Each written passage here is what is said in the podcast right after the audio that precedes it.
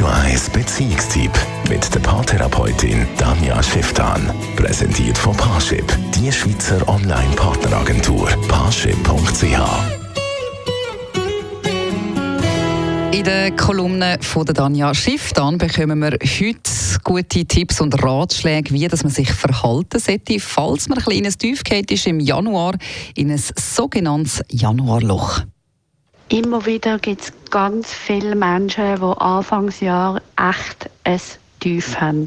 Einerseits ist im Portemonnaie das Januarloch, was wirklich realistisch ist, weil es gibt immer noch ganz viele Leute, die im Dezember einfach zu viel ausgeben, die sich Sachen gönnen, die zu hohe oder zu viel Geschenke machen und dann im Januar quasi Quittung bekommen, weil sie merken, oh, sie haben sich ein bisschen übertun. Und gleichzeitig aber gibt es auch bei vielen sozusagen ein psychologisches Loch. Man ist müde von den Festtagen, man ist erschöpft. Es ist einem zu viel von all den Emotionen, die geherrscht haben. Viele merken erst im Januar, dass sie sich selber eigentlich komplett überfordert oder vorausgehabt haben, auch wenn es vielleicht gute Sachen sind in den Festtagen oder über das Neujahr.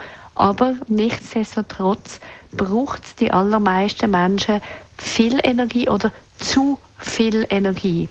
Und das führt dazu, dass man im Januar häufig sehr müde und erschöpft ist. Es ist auch schon lang dunkel, es ist kalt, es ist ungemütlich. Und das führt dazu, dass man psychologisch sich häufig an einem schlechteren Ort befindet, wie man will. Zuallererst ist wichtig, dass man den Teil an sich akzeptiert. Dass man wie sagt, hey, ja, schau, jetzt bin ich nicht so gut drauf, jetzt mag ich nicht so gut, das ist auch mal okay. Also das heißt ganz viel in die Akzeptanz von sich selber äh, investieren und nicht einfach sich überfordern und sagen, hey, nein, schau, jetzt beiß durch und mach. Also sich viel Ruhe gönnt, viel Gelassenheit gönnt. Und aber, wenn man sich etwas Gutes tun möchte, dann sollte man unbedingt in die Höhe, sollte man an die Sonne, ähm, sollte man dafür sorgen, dass man sich mit viel Licht umgibt. Es gibt auch so Lampen mit Licht.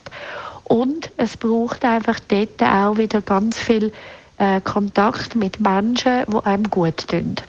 Also das sind die zwei allerwichtigsten Sachen, wo man darauf schauen kann, Akzeptanz und in Kontakt gehen.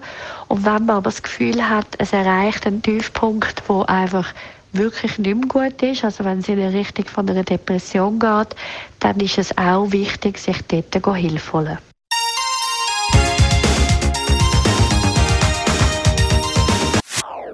Das ist ein Radio 1 Podcast. Mehr Informationen auf radio1.ch.